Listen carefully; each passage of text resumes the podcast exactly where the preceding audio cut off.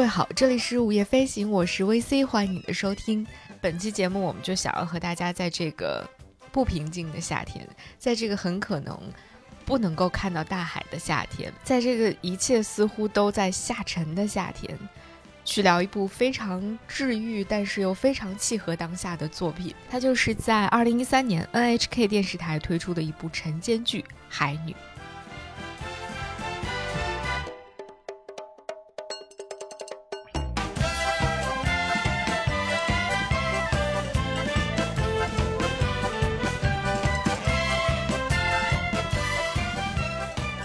所以说这部作品非常的治愈，是因为在这个里面，我们能够看到夏天、大海、元气少女能年玲奈，还有抓海胆、吃海胆、海边的小火车等等这些元素融合在一起的一个笑笑闹闹的故事，真的非常的治愈。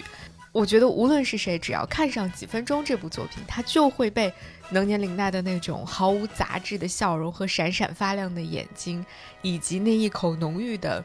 日本东北方言所深深的打动，而说它非常的契合当下，则是因为这个故事里的太多的元素，其实都和我们此刻所感受到的我们所身处的国家和环境是非常非常相似的。比如在那部作品当中，展现出了在昭和时代过后，平成时代那些落寞的年轻人和他们寂静的乡村、寂静的家乡。比如，在很长一段时间当中，我们都不断会讨论到的一个话题，就是城乡二元对立的问题，以及社会风向的一些变迁。而在以上的这些听起来很丧、很不治愈的背景之下，这部作品的编剧工藤官九郎却用他非常独特的视角和强大的编剧才能，为我们呈现出了一些不完美的普通人和一些不完美的偶像。更难能可贵的是，海女的这个故事让我们看到了，无论是那些没有任何华丽 title 的普通人，还是身居高位的明星，都拥有，也可以拥有更真实的生活，并且在这样平凡的生活和爱当中寻找到个体真正的价值。而这些东西，可以说在更深层次上抚慰了观众，治愈了每一个平凡的你我。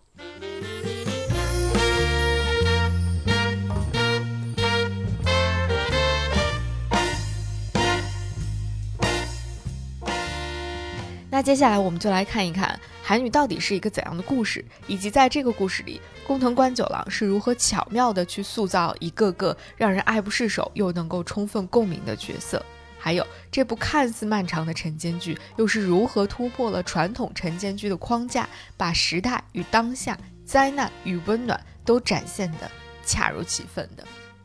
那在这里呢，有一个小小的说明，就是为了让还没有看过或者说还没有看完这部作品的朋友们不至于被我大剧透，所以我会在本期节目当中尽量的不去点透那些最重要的剧情点，以便大家能够在听完这期节目之后呢。啊，依然能够更好的去享受这部作品，所以大家可以放心的使用本期节目。当然，如果你看过这部作品，或者你看完这部作品之后再听这期节目的话，我觉得你肯定会收获到更大的共鸣。好了，那就让我们进入到海女的世界吧。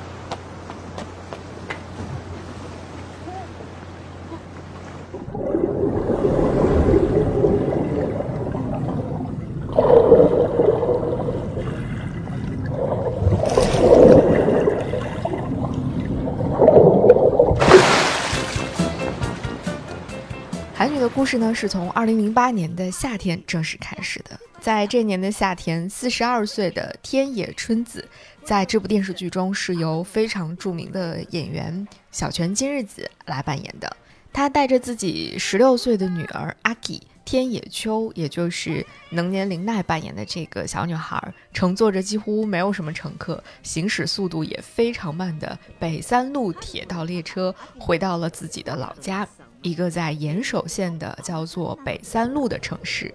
这座城市或者说这座小镇吧，它是春子在十八岁那年离开之后，过了二十四年第一次回到这里。这次回来的原因是家乡的朋友发了一系列的短信，告诉他说他的母亲天野夏病危了，让他赶紧回家来。尽管春子在刚刚收到这些信息的第一时间就已经意识到了其中有一些不对劲的地方，然后觉得这很可能是一个骗局。但是因为当时的自己其实也遭遇到了一些，比如说中年家庭生活的不愉快等等一些状况，所以他还是以此作为了一个借口，或者说以此作为了一个理由，带着自己的女儿阿 K 回到了这个海边的小镇，而我们的海女的故事也就由此一一展开了。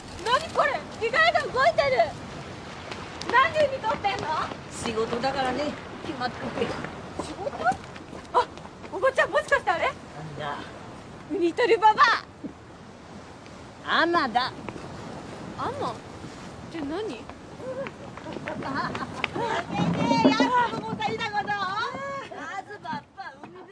那作为这个故事发生的最主要的一个舞台，也就是北三路这个小镇呢，其实是一个交通又不便利，然后地理位置又比较偏远，同时还没有什么特别的旅游资源，甚至也没有什么太多的年轻人愿意留在这里的小镇子。它正在面临着严重的生存危机。曾经这里唯二值得宣传的特色，也都眼看着即将消失了。这唯二值得宣传的特色呢，一个就是被称为地球上最北端的海女的这个职业，它伴随着纳斯巴巴，也就是夏婆婆和她的老姐妹们的年纪越来越大，即将面临着后继无人的状况。而另外一个特色，北三路铁路也由于长期没有什么太多的乘客，成为了一条赤字铁路，越运行越亏损。而这次呢，之所以要骗这个哈鲁口，也就是天野春子回家来，就是想让她来继承自己母亲夏婆婆的这个海女的衣钵。但是没有想到的是，哈洛口带了自己十六岁的女儿阿 K 回来了。更没有想到的是，十六岁的阿 K 这样的一个在东京没有任何存在感、被大城市的评价标准判定为几乎是无一是处的一个女孩，却在大海边找到了她从未体会过的那种快乐，并且成为了最年轻的小海女，同时也开启了她和这里的人们一起让小镇重新焕发活力的各种各样的努力。すごくびっくりした時は。JJ ものすごくびっくりした時は。JJ 増えるんだ。あ何もう一個いいですか？よせ。なずばっぱ。このわらさはるちゃんの娘だよ那虽然这部晨间剧它的总集数看起来有点吓人，一百五十六集，但其实它每一集大概只有不到十五分钟的时间，每周播放六集，一共呢播出了二十六周，也就正好是半年的时间。那再加上这部戏当中几乎所有的角色都非常的鲜活生动，而且。非常的立体丰富，再加上它融合的元素，讨论到的社会议题也都非常的多元，所以至少我在观看这部作品的过程中，丝毫不会觉得它非常的漫长。而且我甚至到今天为止已经看了大概有两遍半的样子了，就是你永远看不够的那种感觉。那从大致结构上来看呢，这二十六周的剧情其实安排的也非常的恰当。从第一周到第十二周，它主要讲述的就是阿 K 天野秋这个小女孩在海边小镇的生活。从第十三周到二十三周，这十周的时间，讲述的是阿 K 因为各种机缘巧合，他又从北三路这个海边小城回到了东京，并且成为了 idol 的故事。在第二十三周故事的结尾，当所有的观众都以为一切都在变得越来越好的时候，一件非常重要的事情发生了，那就是日本三幺幺关东大地震。在这场地震发生之后，故事也走向了一个新的阶段。在第二十四周，阿 K 决定离开东京，再次回到海边小镇。那在接下来二十四到最后二十六周的过程当中，讲述的就是阿 K 回到那个遭受了地震重创的小镇之后，重新为小镇振兴做些什么。只不过这次他带回去了，除了自己这个人之外，还有很多其他愿意帮助的人，同时还有他在东京所经历到的一切带给他的成长和滋养。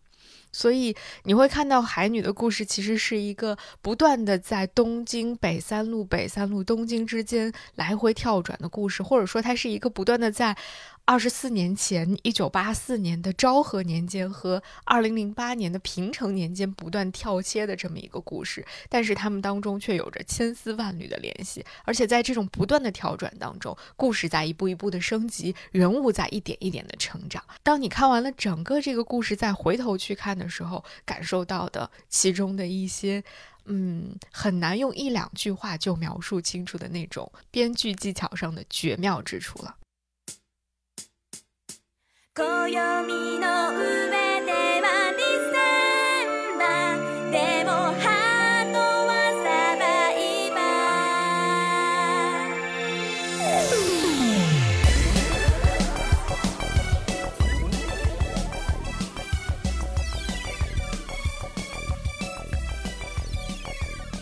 那我们先来。大致的聊一聊海女当中融合的那些元素和反映的社会议题，以及一些非常有趣丰富的人物吧。首先，我们来看看海女当中融合的一些元素哈。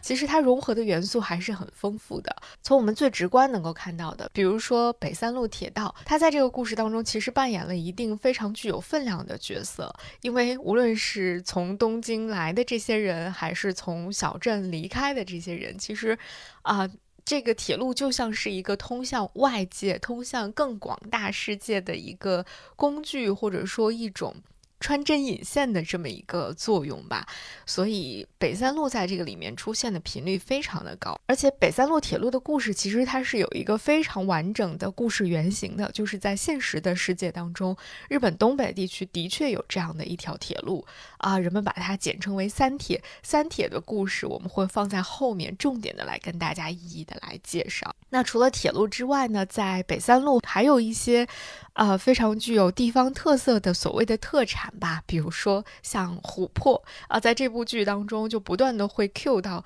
这个 Benson，就是我们的中文字幕有的时候会把它翻译成免书啊，这个人叫 Benson，Benson 他是一个所谓的挖琥珀的一个人吧，每天他就坐在这个小酒馆或者这个咖啡馆里面什么都不做，就在不停的擦拭他从那个。土地里面挖出来的各种各样的琥珀石头，在那边拿那个布不停的擦，这个其实就是啊，这个海女取景地九瓷市的一个特色之一了。还有比如说，他们在这里面也屡次提到的那种味道非常独特、酸甜味道中和在你口中散发出的那种很难描述的一种。呃，特色小吃叫豆团汤，在这里面也不断的会出现，它也真实的存在于这个海女的取景地九慈市。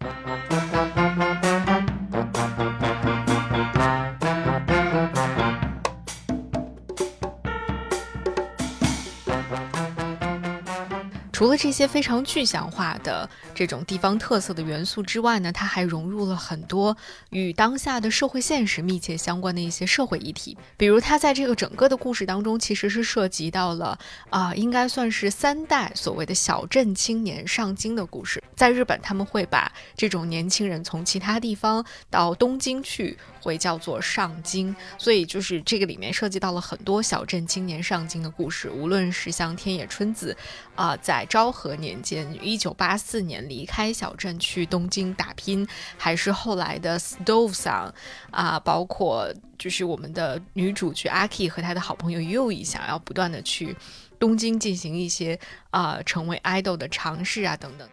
第二个很有时代性的议题，其实就是贯穿在这个故事始终的 idol 文化或者说偶像文化，它这个里面其实也涉及到了。呃，跨越代际的两代 idol 的这种文化，你会发现在昭和时代的这种人们希望的、人们喜欢的偶像，或者说人们崇尚的那种偶像文化，和到了阿 K 这一代人，就是平成时代，甚至是到后面所谓的这个宽松时代，大家喜欢的那种偶像，已经发生了巨大的变化，以及打造这种偶像文化背后的这种 idol 经济、偶像经济，还有他们涉及到的，比如经纪公司、制作人、星探、练习生，以及练。练习生在这个幕后的一些非常呃艰辛的生活状态，整个演艺圈里面的一些复杂的人际关系和潜规则等等，都在这个故事当中一一的得到了不同程度的展现。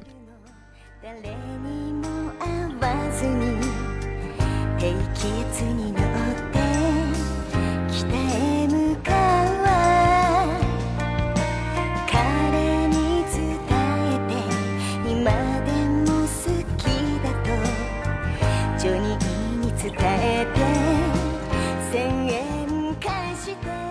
那除此之外，其实还有两点，就是跟大时代密切相关的。一个就是刚才我们提到了这种对于时代的一种怀念。其实这一点呢，在过往的呃晨间剧当中也都有体现。在以往日本的晨间剧当中，也都经常会表现日本不同时代的面貌。但是呢，对于昭和时代的表现，啊、我们会看到横向对比来看，海女。她对昭和时代的表现是非常不同的，她的切入点是很不同的。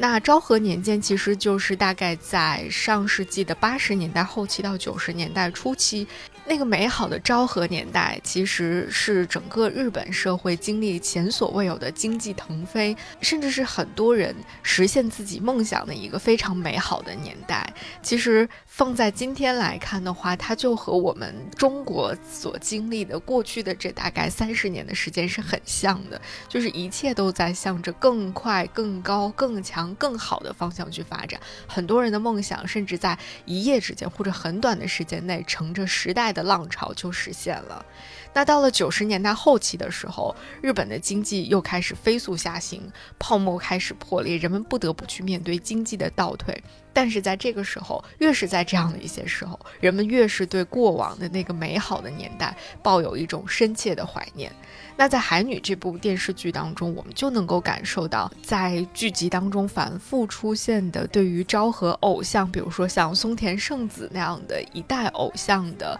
这种怀念啊、还有包括像哈鲁口他的家里面有那么一个房间，在那个房间当中，依然尽管他离开那个家已经很久了，二十多年过去了，但是他的妈妈依然为他保存着那个房间。打开那个房间的大门，就像走进了一九八四年。啊、就是他离开时候的那个样子。那个整个房间当中塞满了昭和时代偶像的磁带，墙壁上贴满了当时偶像的照片，充分的唤起了人们对于那个美好的昭和年代的回忆。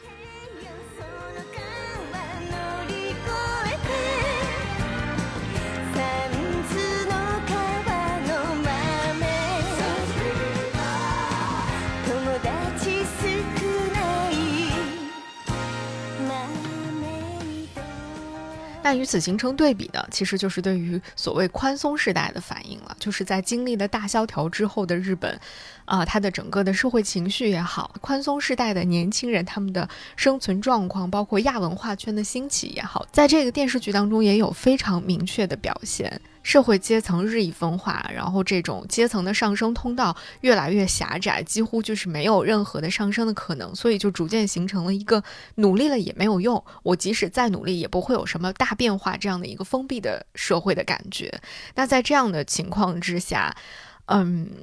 日本开始同时盛行一种宽松的教育，实行教育大减负。在这样的背景下成长起来的年轻一代，其实非常抗拒承担任何的责任和义务，他们更加注重的是个人的精神追求、个人的精神自由啊、同时也缺少了对于那种物欲的追求，所以就被大家称为是宽松时代了。那在宽松时代呢，很多亚文化就变得更加的蓬勃起来，比如说像御宅族、二次元文化，还有这种偶像文化。只不过啊、在这一代人当中的偶像文化和昭和时代人们对于这种国民偶像的崇拜是非常非常不一样的。在海女当中，我们就能够看到，从这个主要的人物又已成为了北铁小姐开始，我们就能够看到这样的一个群体的身影了，就是所谓的御宅族 otaku，他们会不远万里的乘着北铁来到这个小镇上，就是为了能够和右翼见上一面，然后跟他握握手，和他一起合一张影啊等等。此外呢，这个编剧工藤官九郎他也把泡沫经济时代的偶像和当今的偶像进行了这种多方位的比较，包括后来阿 K 到东京正式的进入到了经纪公司，开始接受正规的这个爱豆训练之后，你会发现他们会呃，参加一系列的选拔，同时还会进行一些街头路演、参加握手会、粉丝应援等等，所有的这些我们在今天看起来已经非常熟悉的这种亚文化圈当中的一些元素，也都很好的被展现在了这部电视剧当中。这些偶像文化特有的部分都被完整的展现出来，同时这个部分元素的应用也让《海女》这部作为晨间剧出现，它的受众从以往固定的群体扩展到了更。更加年轻的群体。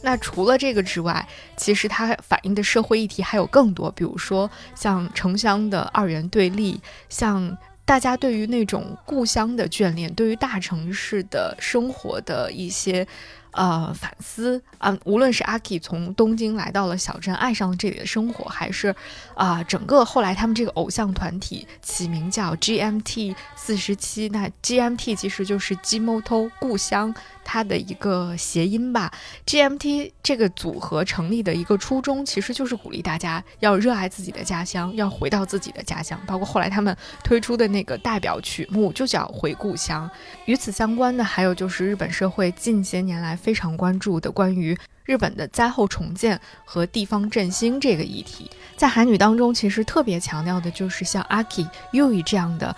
本地年轻人的这种力量，在灾后重建和地方振兴当中所发挥的重要的作用。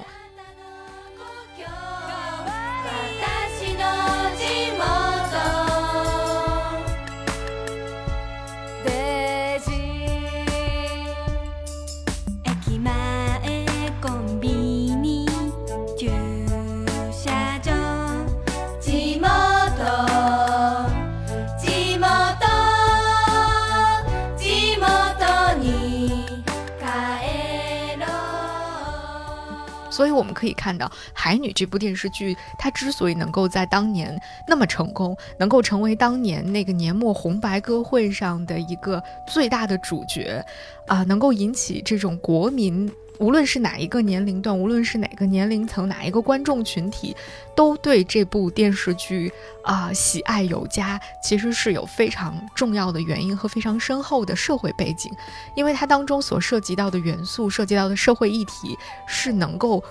覆盖到几乎所有的日本国民的。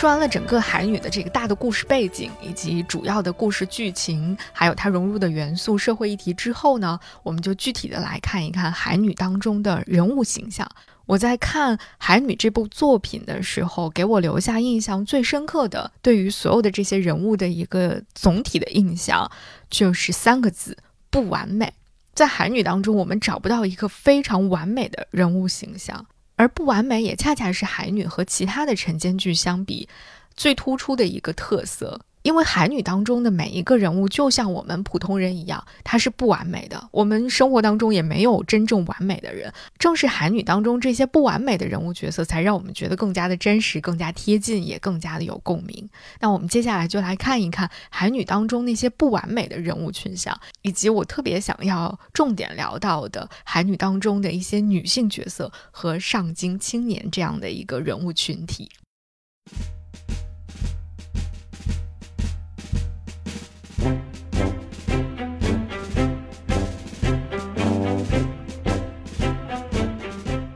首先，我们来看看这个不完美的人物群像吧。其实，NHK 的晨间剧每一年都会推出一部新剧，而且每一部剧它的，呃，卡司阵容其实也都很强大。并不是说《海女》在当年制作的时候有多么的与众不同，但是不得不说，这部剧的编剧工藤官九郎宫九，他确实为《海女》或者说通过《海女》这部作品为晨间剧打开了一个新的创作方向。就是在和以往的晨间剧进行横向对比的时候，你会发现《海女》当中的人物塑造是脱离了那种刻板印象的，它塑造出了很多不完美的人物，比如说会犯错，同时也会反思的母亲和家庭，会产生嫉妒、会心生嫌隙的这种朋友，会移情别恋的初恋。这样的人物设置，它一方面就是完成了晨间剧本身所想要凸显出的那种东西，就是展现日本的时代风貌和社会背景，这个是晨间剧的一个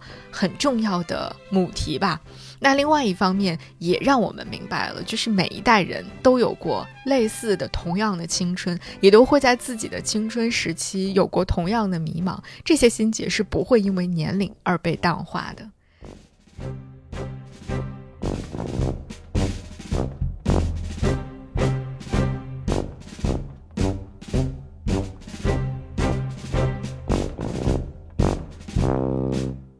我们先来看看其中的不完美的妈妈、不完美的母亲角色的一些设置吧。在韩女当中，其实有很多不同的母亲的角色。这些母亲角色，其实如果按照我们呃以往传统的所谓的传统的标准以及世俗的标准来看，她们全部都不是一些真正的完美的妈妈，或者说好妈妈加双引号的好妈妈。最典型的就是天野他们家的一家三代人当中有两个母亲的角色，一个就是娜兹巴巴，就是这个夏婆婆的这个角色。她作为一个母亲，其实对自己的女儿，特别是对于自己年幼的女儿，是非常严苛的。比如说，他在里面有呈现过，说在女儿很小的时候，他就强迫女儿要去下海学习潜水，去培养她作为一个海女。但他女儿本人是对此非常非常抗拒的。嗯，还有就是在女儿十八岁的那一年，当女儿表达了自己想要到东京去实现自己啊唱歌、想当爱豆梦想的时候，娜子桑作为一个母亲所表现出的对于女儿的梦想的那种不屑一顾，认为这很无聊。以及当有很多这个地方官员和一些这个当地海女协会的人找到家里来，希望女儿能够继承海女这个职业的时候，母亲最终选择以沉默的方式来面对。在女儿非常需要帮助的时候，她却选择了沉默，没有做任何事情的这种方式来应对。其实，呃，我们带入到女儿的这个角色当中的时候，真的会觉得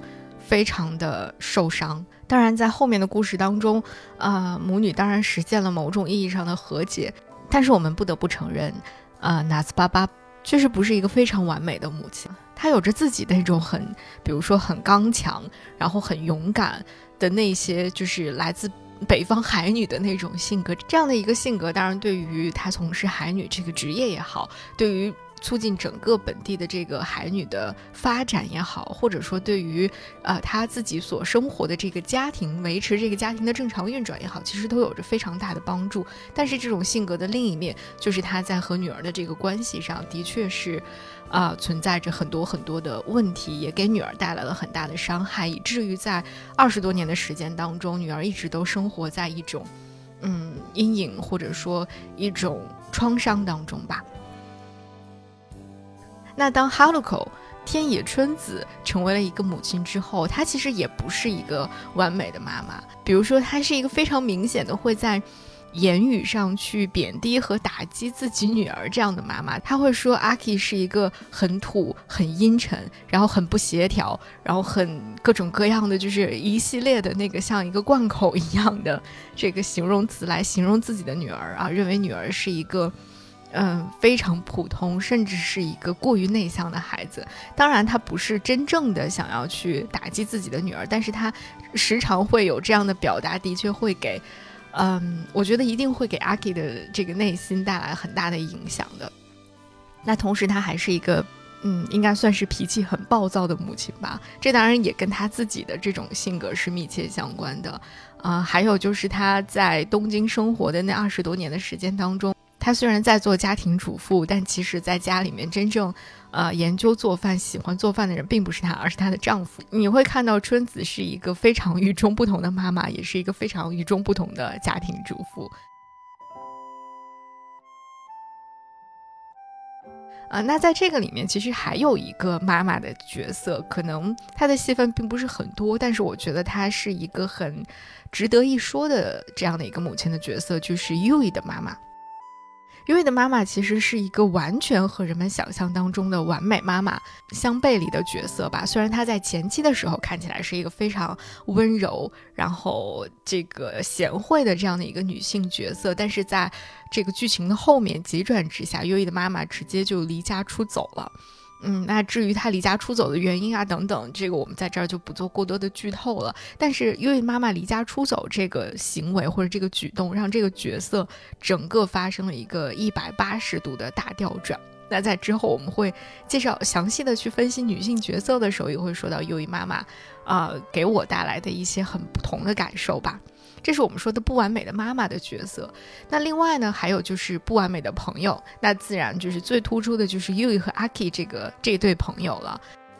在这对朋友的这个人物关系的构建上，你会发现，宫九其实从一开始就让这个朋友的关系是非常与众不同的。Yui 和 Aki 这两个人是非常非常不同的两类女孩子。从表面上来看，Yui 长得非常的漂亮，是非常受男孩子欢迎的，然后甚至能够做地方 idol，甚至可以到东京去做这个全国 idol，有这样潜质的一个女孩。而 Aki 呢，就显得非常的平庸普通。他们两个就像是这种白天鹅和丑小鸭之间的这种对比关系吧。啊，至少在这个人物设置上，他有这样的一个对比在里面。而且阿 K 在初次见到 Yui 的时候，他自己的感觉就是：天呐，这个女孩子真的太美好了，我真的好喜欢她，她就像是我的 idol 一样。他们两个从一开始就不是像我们看到的，比如说两个人有共同的兴趣爱好，是势均力敌这样的一个这个女性朋友的这样的友谊的关系。那正是因为在一开始他们的这种所谓的加引号的不平等的这种。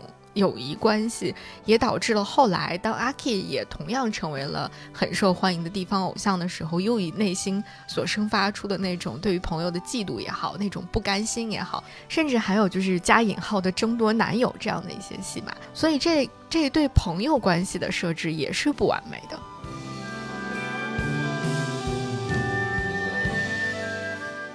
除了这个之外，我们还会发现，在这个剧当中的男众多男性角色也都是不完美的。他们或者是不完美的丈夫，或者是不完美的男友。比如从我们最前辈的这个啊中兵卫天野中兵卫，就是阿 K 的外公，他显然不是一个标准意义上的。完美的丈夫，他一年当中三百六十五天，大概有三百五十五天都是漂泊在海上的，所以他对于家庭几乎是完全没有任何照顾的，他只是到外面去。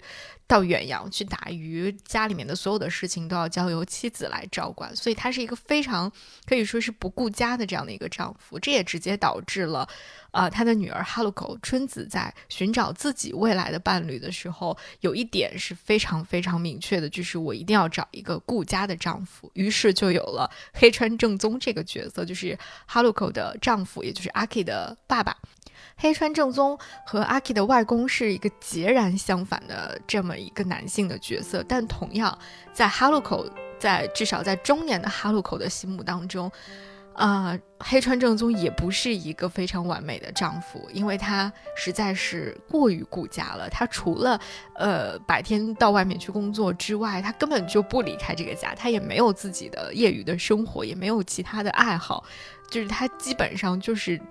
两点一线的这种生活，这种生活久而久之就会让人觉得非常的窒息。甚至当哈洛口啊从东京回到了自己的家乡，然后想要远离这个自己的丈夫的时候，她的爸爸还专门的不远万里的开车跑过来，甚至就赖在这个外婆家不走，有一种死缠烂打的感觉。这样的一种性格，就不仅让哈洛口觉得非常的有点厌烦，甚至连小镇里面的其他的这个女性角色，在提到这个人的时候。也都会有一种嗯，觉得虽然说不出来哪里不对，但是就是让人心情感到有一些不爽，啊，是这样的一个男性的角色。那呃，第三个男性角色呢，就是大象大吉，就是这个站长的这这么一个角色。站长这个角色显然也不是一个完美的男性角色。首先，他喜有的时候总是喜欢撒一些小谎，虽然无伤大雅，但是他总有这样的一个撒一些小谎的习惯。而且他一心都想要去拯救这个北三路的铁路，甚至可能会在这个过程当中，嗯，不是那么的在乎，呃，像阿 K、Yui 这样的年轻人他们的前途和他们的梦想，就有一些过于的沉浸在自己的世界和自己想要达成的那个目标上面了。下一个男性角色就是 Stove Song，就是足利阳这个角色，他呢，嗯。最初登场的时候，其实留给大家的就是一个非常偏负面的这么一个角色。他是那种典型的，啊，上京失败的小镇青年，因为在东京发展的不顺利，只待了两个月就回到了自己的家乡，然后就开始自暴自弃，每天沉浸在这个游戏厅里面去打帕金口，或者是。就什么都不做啊，随便找一个闲职啊，回到家之后和自己的家人之间的关系也非常的差，就这么一个彻底的消极颓废的躺平青年的这样的一个角色，他肯定不是一个我们心目当中的啊完美的男性角色了。而他的父亲啊，足利老师，足利老师是当地的一个啊政府议员。啊，但是他却是一个非常典型的这种过于严苛的东亚父亲的这种形象。某种程度上来说，啊，他的儿子足利阳啊，Stove Son 变成现在这个样子，某种程度上来说，也是因为他的家里有一个像，呃，足利老师这样的过于严苛的东亚父亲、东亚严父的这么一个人。最后一个，我们说不完美的男友，其实就是讲到阿 K 非常喜欢的那个前辈啊，种氏前辈。某种程度上来说，种是他代表了很大一部分的这种年轻男孩子的一些特质，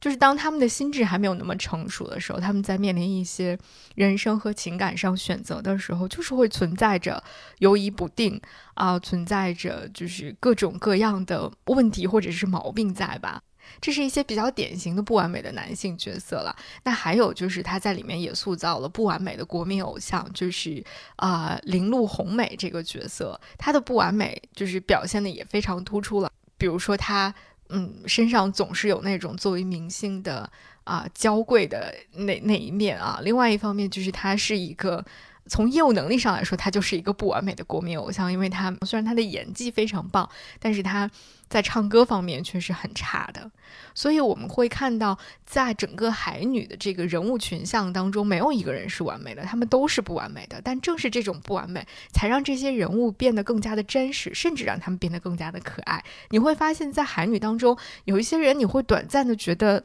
嗯，不太喜欢他或者不舒服。可是，在最终，当你看到整个这个人物群像，或者说看完整个这个故事的时候，没有一个人你是真正的能够觉得非常讨厌他的。每一个人都有自己的一些可爱之处，让你去喜欢。而他们过去所做出的一些，比如说不太明智的抉择，或者说做出的一些不太恰当的举动，也都会。嗯，让你基于对他的更深层次的理解和共情而去选择原谅他，我觉得这个就是真实的在生活当中，我们和人相处，在认识、了解一个人的过程当中会产生的更真实的情感。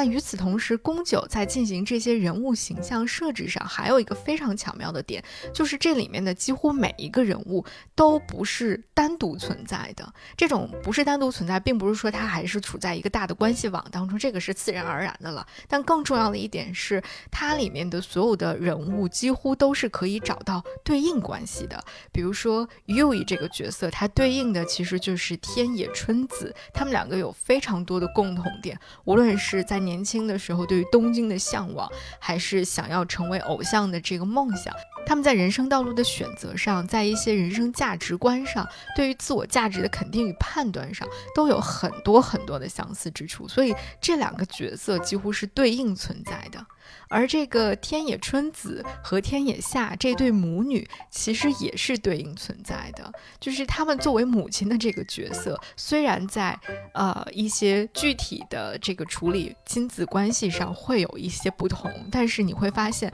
随着哈鲁口的成长，随着娜兹巴巴的成长，他们作为母亲这个角色，在为自己的女儿做出一些考虑，在对待自己女儿人生选择的时候。也是存在着一些非常共通的地方的，就像一种家族传承一样，啊，也就像我们在现实生活中所感受到的，就是你会发现，啊，作为女儿，她在成长的过程当中会越来越像自己的母亲，是一种潜意识的影响吧。那第三对对应关系就是天野秋和天野夏，就是这个叫外婆和这个外孙女之间的这个关系，他们两个之间。共同点就太多了，比如说对于海女这个职业的热爱，对于大海的热爱，对于小镇的热爱，就有非常多的共同点。然后夏婆婆也会在第一次，呃，刚刚见到阿 K 不久，就会说啊，真不愧是我的孙女啊，会发出这样的感慨。而且说到这儿，你就会发现，就是他们天野家的一家三口的这个。呃，名字也非常有意思，就对应的都是这个自然当中季节的名字，春天、夏天、秋天，名字起的非常的有意思。呃，那第四个对应的关系就是松田龙平在这个里面扮演的水口这个角色，和我们刚才提到的这个挖琥珀的 Ben 桑的角色，他们两个呢，在一开始呢设定的是一个师徒关系。但其实后来我们发现啊，水口其实他真实的身份是一个星探。水口和 Ben 桑这两个人之间也存在着非常大的一个共同点，而且这个共同点是被 Ben 桑后来用台词明确的说出来的，就是无论是作为星探去挖掘明星，还是 Ben 桑啊作为一个琥珀痴迷者去挖掘琥珀，他们其实都是在挖宝，在挖掘宝藏这么一个过程，这样的一个对应互文的关系也很妙。和水口另外一个身份经纪人对应的是另外一个角色，就是泰卷啊，是这个他们经纪公司的老板啊。经纪公司老板在成为老板之前也是一个经纪人，而且他当时是。铃鹿红美的经纪人，二十多年之后呢，水口成为了阿 K 的经纪人。他们同样作为经纪人的角色，在面临着如何培养自己的艺人，如何让自己的艺人走到台前发展的更好的时候，也会面临着很多类似情景下要做出抉择的状况。那这个时候，水口是不是和二十多年前的泰卷一样？啊，做出了同样的选择，还是他决定做出一些不一样的事情，这个对应关系也非常的妙。而且在剪辑的过程当中，他也会把水口当下面临的这种情境和当年泰卷面临着那种情境进行一个这个对切，然后让观众能够一目了然他们两个之间的这种共同点和他们即将做出的完全不同的抉择。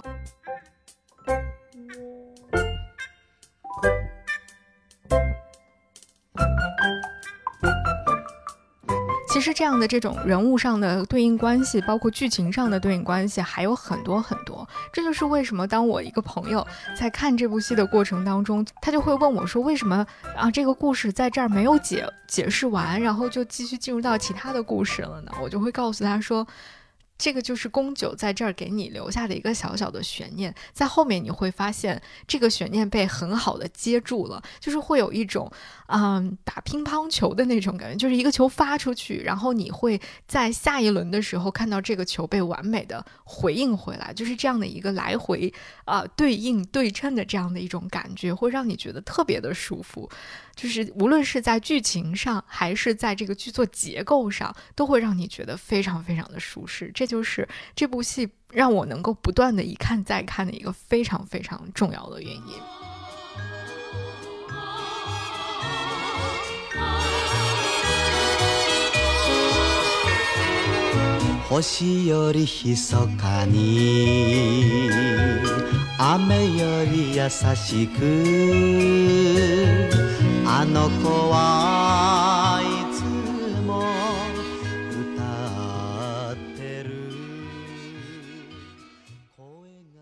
好了，那讲完了整个这个人物群像之后呢，我想要重点去讲一讲海女当中的女性角色和上京青年。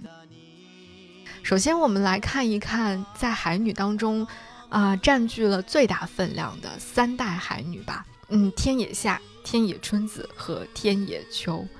天野夏是一个什么样的女性角色呢？在前面讲不完美的母亲的时候，我们提到过了一些。那在这里呢，我们如果抛开母亲这个角色，我们单独去看天野夏作为一个女性角色，在这里面是一个什么样的形象呢？啊、我觉得她首先是一个非常热爱海女这个职业，也非常热爱自己家乡的坚韧的女性。他自己有自己的这种人生哲学，而且他经过了这大概可能六七十年的人生历程，已经把这种自己的人生哲学深深地融入进了自己的啊、生活和自己所做的一切的抉择当中。他的人生哲学就是他自己在后面不断重复的，叫做“来者不拒，去者不追”，这是一个特别。呃，有一点像我们说的无为的那种哲学态度，这种哲学态度在我们看起来好像是非常的，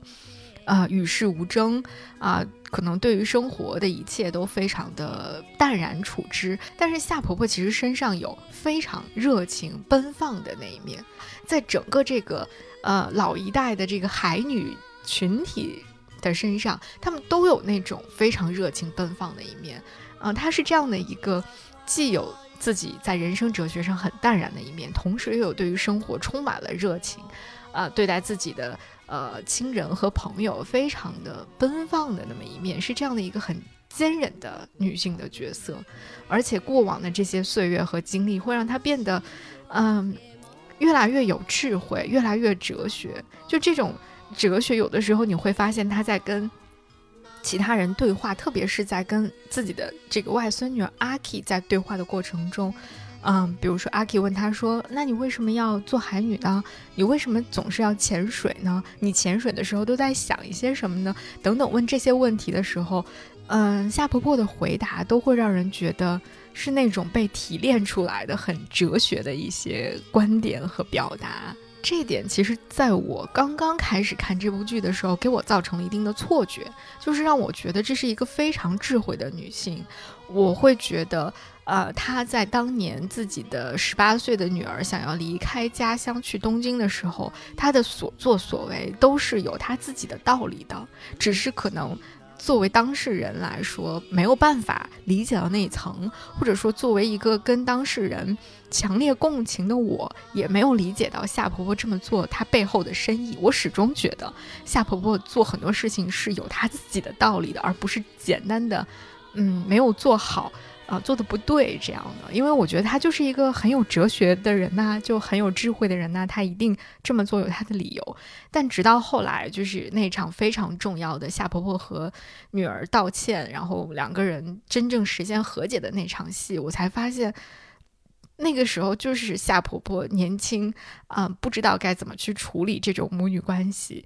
不知道该怎样去支持到自己的女儿的时候，她做出的一种应激性的反应。那场戏之后，我才恍然大悟说，原来宫九就是想要塑造这样的一个不完美的女性的角色。可能是在她人生进入到了六十多岁、七十多岁的时候，你觉得她对于生活充满了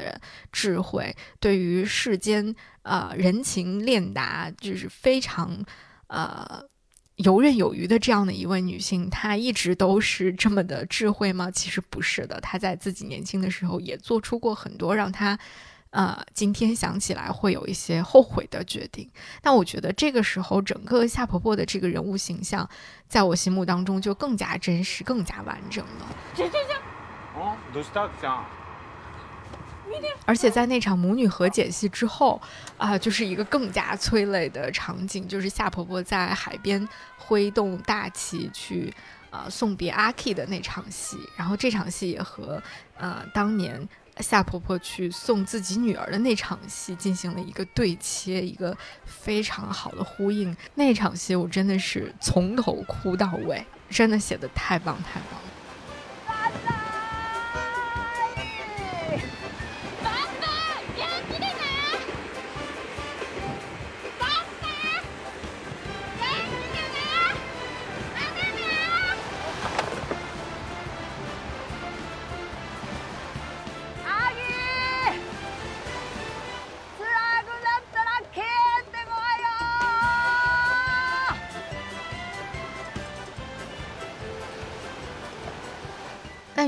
是，纳斯巴巴又是一个在表达自己真实情感上永远都有一些羞涩，然后又很喜欢假装好强的这么一个女性角色。无论是她在每一次送别自己的老伴儿，呃，出海的时候，还是说她向所有人隐藏了自己啊，在。自己年轻的时候，大概就是四十多年前啊，和这个乔信红发生过的一段非常嗯有一点浪漫的往事。特别是后来他到东京去旅行的时候，希望能够和乔信宏见上一面。呃，当时的那个场景真的又让这个纳斯巴巴这个角色更加可爱了一些。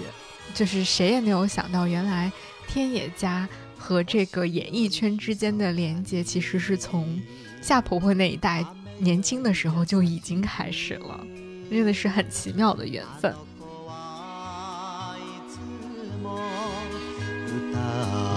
ってる。声が聞こえる。寂しい胸に那第二代海女啊，虽然她没有真的做海女，但是她是天野家的第二代了吧？啊，天野春子哈鲁口这个角色呢，就嗯更加的立体丰富了，因为关于她的故事实在是太多了。或者说，其实阿 K 的很多故事是建立在哈鲁口的原本的那个基础之上发展起来的。这个故事也因为哈鲁口原来的这个故事的存在和对比，才让阿 K 后来的这个故事显得更有力量、更有深度。哈鲁口是一个什么样的女性角色呢？哈鲁口小的时候其实就是一个典型意义上的小太妹，她是整个这个小镇里面的风云人物，也是学校里面非常难搞的一个坏学生。同时，她还是一个狂热的追星少女，无论是自己的房间里面贴着的海报、收集的唱片啊，还是到她自己的这个发型，都要去模仿啊松田圣子啊等等。她是一个非常。呃，狂热的追星少女，而且自己因为潜质还不错，所以一直有一个呃做偶像的梦想，确实也有一些天赋在身上。她虽然从来不想继承海女这个衣钵，也不想要呃永远的留在这个镇子里面，但是你不得不承认的是，哈洛口身上却继承了夏婆婆的很多东西，比如说。最典型的就是他继承了夏婆婆身上的那股韧劲儿，那股不服输的劲头，不然的话，他也不会在关键的时刻毅然决然地做出自己要离家出走，要一个人到东京去闯荡这样的这个非常大胆的决定。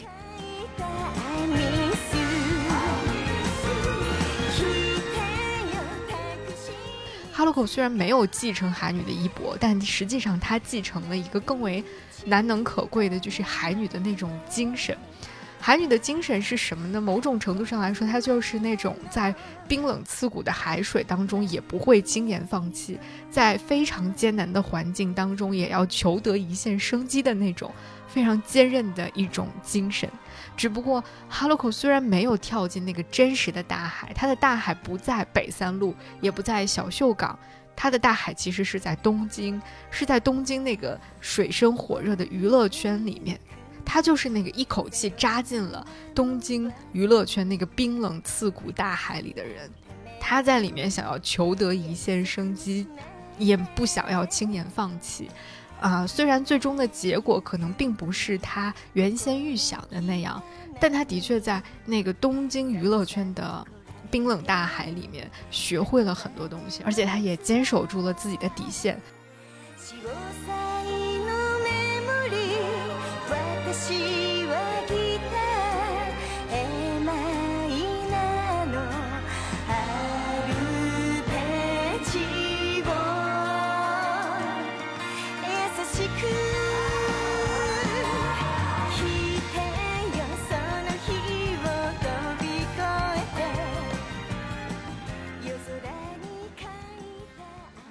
三代海女就是天野秋阿 K 这个角色了。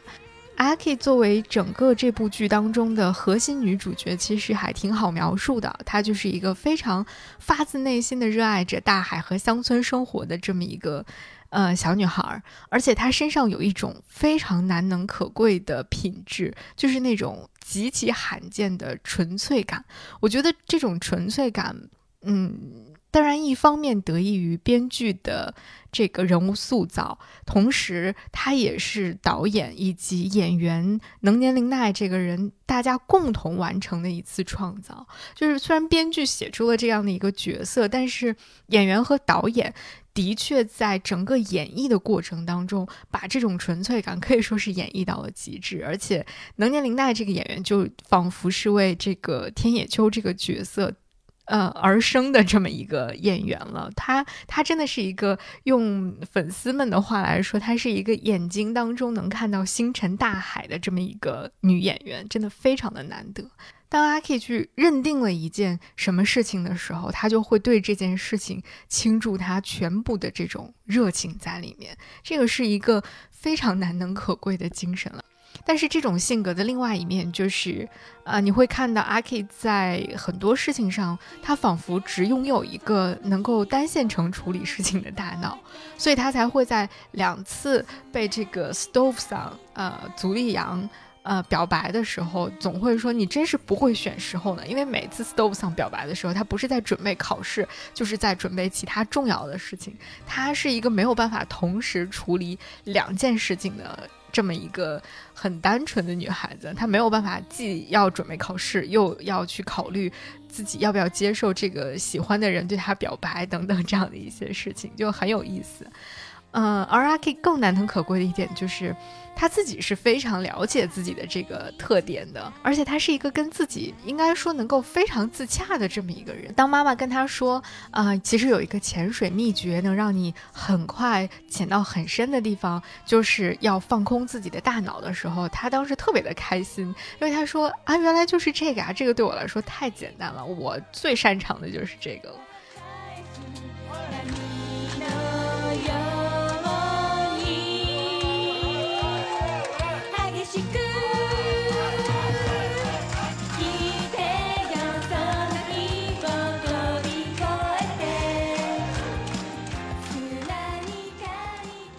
同时，他也经常会说自己是一个啊有很多缺点的人，就是他妈妈常年累月在他耳边念叨的，说你是一个啊很普通、很内向、不起眼，然后什么协调性不好，然后怎么怎么样的这样的一系列的那个贯口。但很好的一点就是，当他来到这个小镇之后，他没有因为自己的这些缺点而感到过过分的自卑，也没有在呃和优以成为好朋友之后。去因为优异的这种闪闪发光而会对自己的朋友生出很多的嫉妒之心，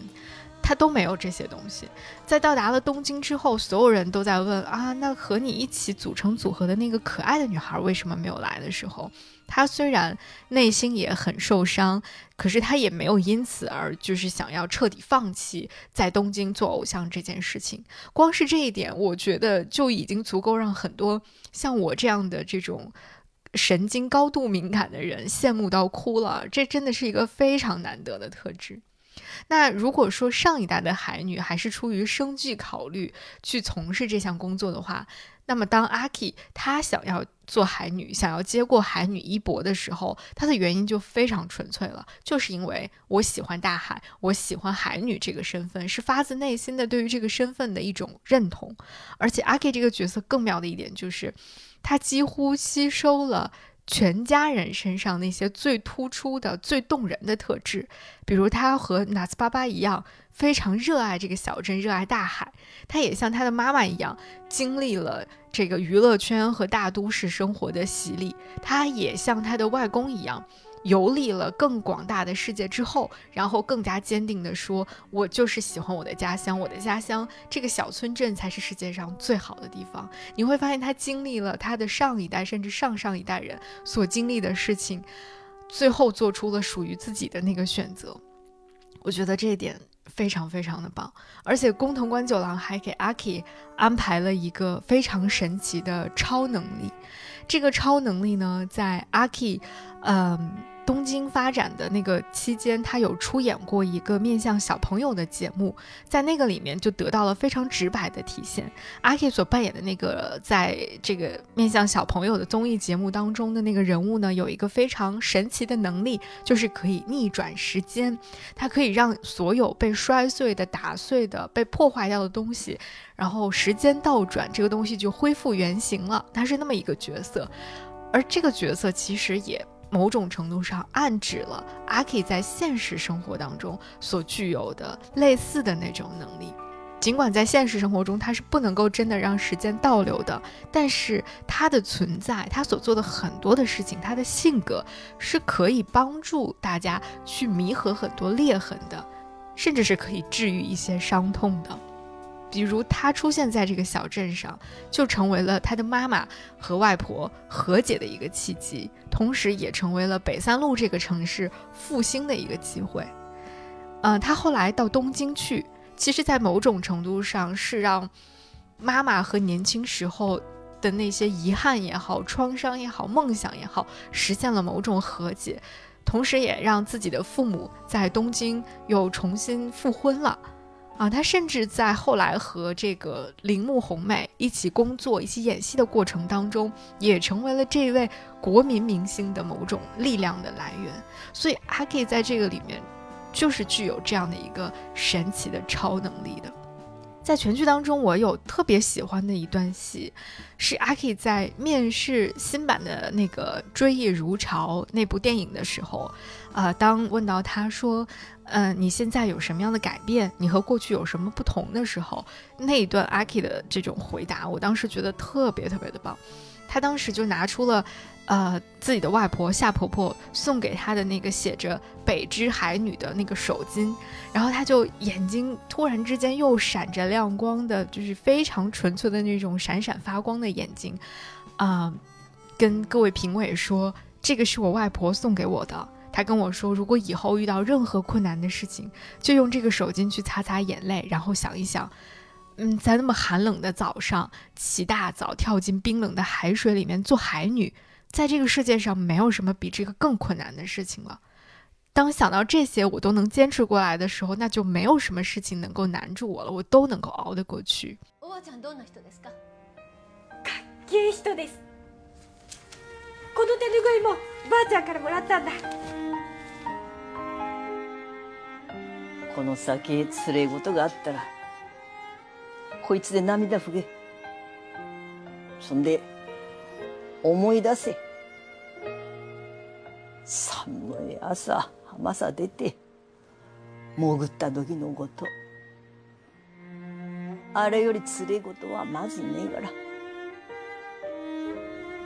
おばあちゃんだけじゃなく阿波さんや地元の人らあと親友のゆいちゃん阿 K 说：“是纳斯巴巴改变了我，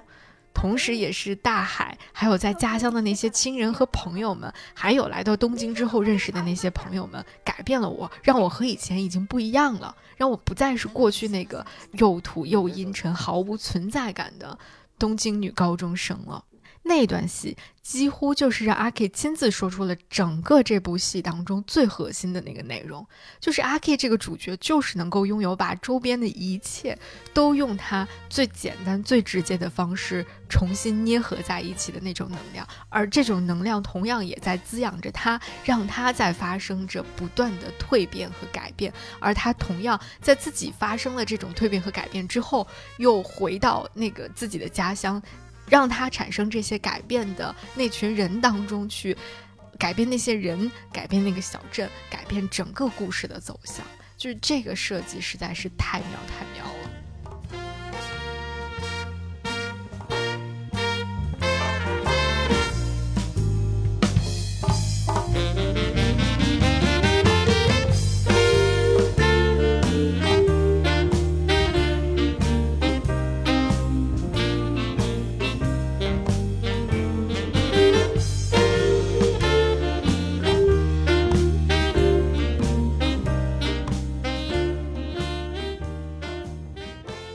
聊完了这个三代海女的这三位女性角色形象之后，我们再来看另外一对母女，就是 U 伊和她的妈妈。呃，我觉得 U 这个人物角色相对来说，其实，呃，我们应该不会觉得陌生，因为像 U 这样的女性角色，或者说这样的年轻的女孩，其实我们在很多影视作品或者说其他的文学作品当中，啊，多多少少都有见到过。嗯，她就是一个对自己的梦想非常非常执着的女孩子，同时她也是一个。反复被命运捉弄的女孩，一个总是在和她自己最想要去的那座城市东京失之交臂的女孩。那同时，在这部电视剧当中，优衣又是一个和哈鲁口和天野春子有着非常多相似点的女孩，比如她们都有着嗯不错的长相，然后都是小镇里面的一个风云人物，也有很好的能够做 idol 的潜质。非常的努力，非常的上进，同时也野心勃勃，但是好像总是差了那么一点点的运气，总在和自己啊马上就要成名的那个机会擦肩而过。这样的一个情节的设定呢，呃，无意当中其实是把 Yui 和 Aki 以及春子这三个人物紧密的联系在了一起。我觉得这样的一个联系也是。增加了整个这个故事的一个深度和他想要表达的很多内容的。其中关于他们三个人的有一场戏，我特别特别的喜欢，就是当阿 K 跟他的那个前辈告白之后，结果发现前辈竟然和自己的好朋友又已经在交往了，然后他非常难过，经历了人生当中第一次非常惨痛的失恋，后来。呃，又主动因为这件事情找上门来，来跟阿 K 道歉，然后说出了自己对于阿 K 的呃非常复杂的情感，就是我既是你的朋友，但同时我又非常嫉妒你现在在小镇当中受到的这些欢迎也好，大家对你的喜爱也好，嗯，就是我就是觉得很不甘心啊。悔しかったの。アキちゃんと知り合うまで負けたことなかったんだよ、同世代の女の子に。阿基ちゃん面白いし、一緒にいて楽しい。 然后这个时候，阿 K 听完了优羽对他说的这些非常真实的情感表达之后，也说，啊，说自己在这一刻突然觉得像一个很长的梦终于醒了一样，因为他来到这个小镇的这段日子当中，一切都太美好了，大家都非常的友善，都非常的喜欢他，对他很好，他生活当中没有任何一点的痛苦的地方，但是。遭遇了这次失恋，听到自己的好朋友 U 以对他说的这些真实的情感的表达，他终于从梦里醒过来了。他发现，其实眼前的现实并不仅仅只有那些美好的东西。那他们聊到这儿之后呢？呃，阿 K 的妈妈，也就是春子，就从门外直接冲了进来，然后对阿 K 说：“你不用这样的自责，你们都不用自责，无论是啊，阿 K 对于自己的那种。”呃，性格缺点的一些呃剖白也好，还是又一对自己的那种，呃，因为产生了嫉妒情感而产生的自责也好，呃，在哈洛口看起来，这些都是完全不必要的，或者哈洛口很有可能在这两个女孩子身上看到了很多很多自己年少的时候所经历的那些情感的波折也好，就是自己的这种。情绪内耗也好，等等，所有的事情可能都一一在他眼前浮现出来，所以他冲了进来，对这两个女孩子说：“你们不用自责，不用为自己的这些情绪而自责，这就是人们最正常的情感，嫉妒也好，喜欢也好，伤心也好，难过也好，这都是最普通的女孩子们的友情当中，就是会出现这样的情绪。”啊，協調性だ。もういいから。 ね男取られたら悔しいのが人間。妬んで恨むのが健全な女子。もっとゆいちゃんと張り合えばいい。喧嘩すればいい。男だって取り返せばいい。地獄に落とせばいい。あんたたち何も変わらない。二人とも可愛いし二人ともバカだし二人とも子供なんだから。这个时候你会发现，虽然只是短短的这么几个来回的对话，而且是在一种，呃，情绪有一些激动的状况下说出的这些话，但是从这些互动当中，你能够感受到两代女性之间的那种互相理解和彼此的那种投射。这种投射和理解真的非常的珍贵，同时又非常的有趣。而且我在反复的看这场戏的过程当中，就不停的在想，宫九为什么能够把这样的东西写出来？身为一个男性编剧，怎么可以把这件事情、把这个东西写的这么的细腻巧妙呢？真的在这儿不得不再一次夸一夸宫九的编剧功底。嗯，那说完了优优，我们来看一看优优的妈妈。优优的妈妈其实并不是一个。当地土生土长的女孩，她是一个从城市里来到这儿的女孩。她在年轻的时候曾经做过播音员，后来因为一个巧合嫁给了优一的爸爸，而且优一的爸爸应该是比她的妈妈要大上十几岁的样子，应该是。后来就成为了家庭主妇，然后和他们一家人一起住在一个乡镇的小别墅里面。虽然和啊，阿 K 和这个村子里面的大部分人相比，他们家的居住环境是非常非常优越的，啊，住在那种啊二层的小别墅，然后每天过着和小镇其他的家庭完全不同的，而且看似非常高雅的那种生活。他们会吃西餐，会听古典音乐，然后会喝红酒、喝咖啡等等，而且。优衣的妈妈永远都是一副非常温柔和善，似乎从来不会生气的那种样子。阿 K 甚至因此还非常羡慕过优衣，他表达过说非常羡慕优衣的妈妈是这么的温柔和善，不像我的妈妈，就是有的时候情绪会非常的暴躁。但是其实优衣的心里面并不是这样看待自己妈妈的。优衣和妈妈曾经发生过一次非常大的冲突，但其实这种冲突也不是。就是正面的那种冲突，因为你会发现，优衣的妈妈是从来没有和他们家庭里的任何人发生过正面的这种非常刚的这种冲突的。呃，那是在一次饭桌上面，然后优衣说到自己对于妈妈的那种感受，他说：“我不想活成像妈妈那样。”他觉得自己的妈妈在这些年以来一直都在伪装，一直都在假装自己过一种很幸福、很满足的生活，假装自己甘于过这样一种小富即安的家庭主妇的生活，而由于不想过这样的生活，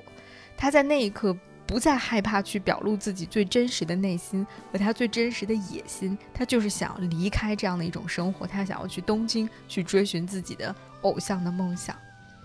我第一次在看，就是由于。说出对妈妈真实想法的这段戏的时候，我觉得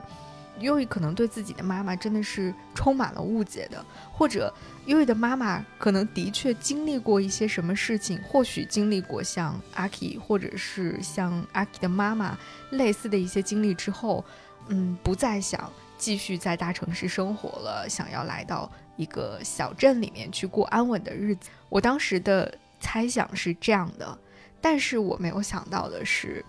后来优衣的妈妈竟然以一种完全出乎我意料的方式离开了这个小镇，离开了这个家庭。当阿 K 后来在东京街头看到优衣妈妈的时候，那一刻我突然觉得，优衣作为她的女儿，很有可能是最理解自己妈妈的那个人。她很可能在自己成长的过程当中，或许是不断的隐约感觉到了一些什么。比如说，他感觉到了妈妈的忍耐，感觉到了妈妈的隐忍、压抑和妈妈心里的一些不甘心，所以才会说出那样的话。而优异的妈妈肯定不是人们传统定义当中所谓的好妈妈，甚至她的离家出走直接造成了优衣在。感情上遭受到了非常大的创伤，然后他的这种人生道路都因此而发生了一些小小的偏转，也让优以离自己到东京去追寻梦想的那个脚步更远了。我们当然在这儿可以说，优以的妈妈的选择是很不负责任的。但是如果作为一个女性，我带入到优以的妈妈这个角色当中去，带入到她的人生历程和她的那种，嗯。当时的那种心境和她面临的那种困境当中的话，我似乎也完全没有办法站在某个道德制高点上去谴责优衣妈妈做出的这些选择。所以，如果说天野家的那三代女性是一种啊。更理想化的设定，然后优异的设定是过于戏剧化的那种悲惨设定的话，那我觉得优异的妈妈这个角色，她很可能就是最接近于现实的一个女性角色。虽然他在整个这部戏当中的戏份并不多，但是在他身上透露出的那种为数不多的困境，确实是最真实的，是我们大多数人都有可能，大多数女性在生活当中都有可能面临的选择。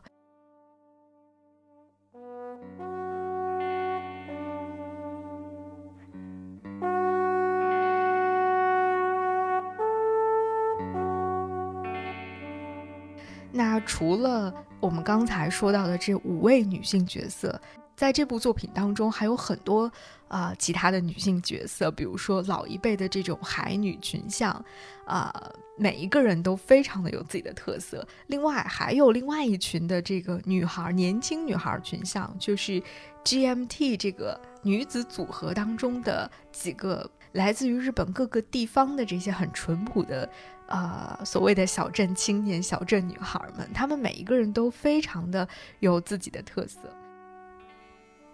那其实由此，我们就可以进一步的去聊到，啊、我们在前面有提到过一点的，就是在这里面其实有三代上京青年。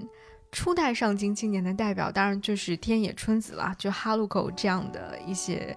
一批人吧。他们是最早着随着日本经济的腾飞，然后经济的发展，创造了很多很多的这种进入城市发展的机会。于是有越来越多的这种呃小镇青年都希望能够到大城市去追寻自己的梦想。他们会有一些共同的特点，比如他们都不太喜欢自己的家乡，想要离开自己的家乡，到大城市里面去闯荡一番，有一番作为。我们会看到，即便哈鲁口在后来没有能够真正的成为偶像，啊、反而成为了一个家庭主妇，后来又带着女儿回到了家乡。可是哈鲁口其实从内心深处来说，他依然是非常热爱东京的。只不过，呃，后来他在家乡生活的那几年当中，的确是跟自己的母亲以及跟自己的家乡实现了和解。可是，在他的内心深处，他依然是非常喜欢东京那种生活的。这也是为什么他后来又愿意回到东京去，甚至在自己的女儿回到家乡之后，他还是决定想要回东京去继续自己的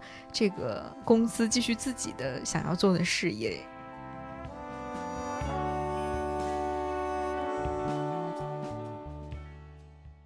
那第二代上京青年呢，其实就是以啊、Stove 桑，就是足利阳啊、这样的一个角色出现作为代表的。他们同样也对自己的家乡并没有那么的喜欢，然后也是想要到东京去闯荡一番，去能够找到一个适合自己的呃位置。但是，当日本的这个社会发展从昭和年间进入到平成年代之后，在大城市留给年轻人的发展机会已经没有那么多了，啊、阶级上升的渠道也已经没有像过去那么宽广了。所以，足利阳这样的年轻人就非常失落的从东京又回到了自己的家乡，然后会因此而觉得非常的怅然若失，甚至一度会找不到自己人生的方向。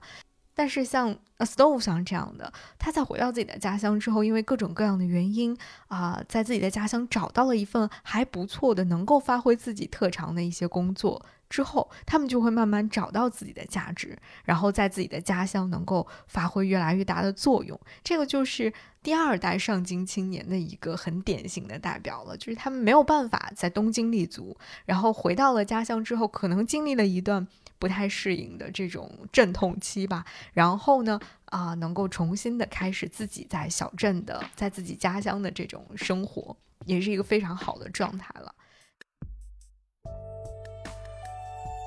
那到了第三代上京青年，其实就是像阿 K 以及这个种氏前辈，然后他的前辈，后来两个人都去了东京嘛。像这样的上京青年，就是第三代上京青年的代表了。其实他们离开家乡的原因，不是因为他们讨厌家乡，而是因为他们很喜欢自己的家乡。但是呢，呃，因为自己还年轻，还有很多时间，还有很多的世界等待他们去探索，所以他们愿意到东京去，愿意到东京去开一开自己的眼界，去看一看更大的世界。他们之所以愿意留在东京，在东京学习、工作、生活，是因为他们最终的目标是想要有一天能够带着这些在东京的所见所学所闻和自己收获的所有的东西，再次回到家乡，然后去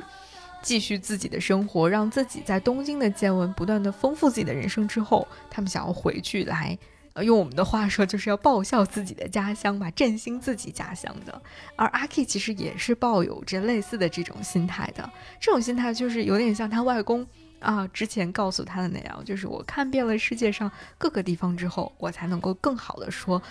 嗯，我的家乡就是这个世界上最棒的地方。我们会看到这种三代上京青年在心态上，啊，一个非常非常大的不同和转变，以及他们最终。啊的这种人生价值的实现，到底是通过什么样的方式，在什么样的地方能够得以实现的？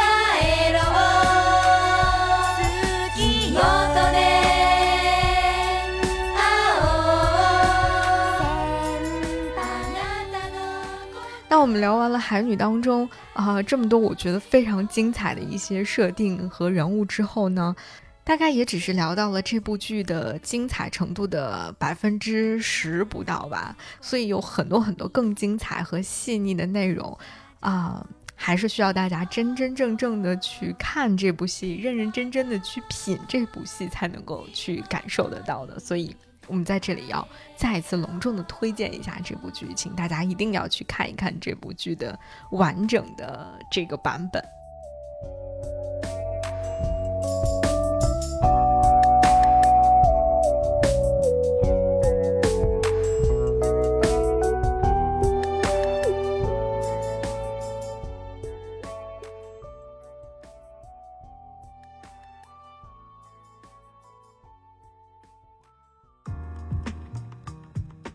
午夜飞行由 Marcast Media 制作出品，我们推荐您在苹果 Podcast 订阅收听。如果喜欢这档播客，你可以给出五星好评，也可以留言评论。同时，我们的节目也会同步更新在 Spotify、小宇宙、喜马拉雅、网易云音乐、QQ 音乐、荔枝 FM、蜻蜓 FM 等平台。另外，你也可以搜索“午夜飞行”的微博和微信公众号，期待你的关注和反馈。我们也欢迎有意向的品牌来赞助支持这档播客节目，合作联系可发送邮件至 hello at marcusmedia.com。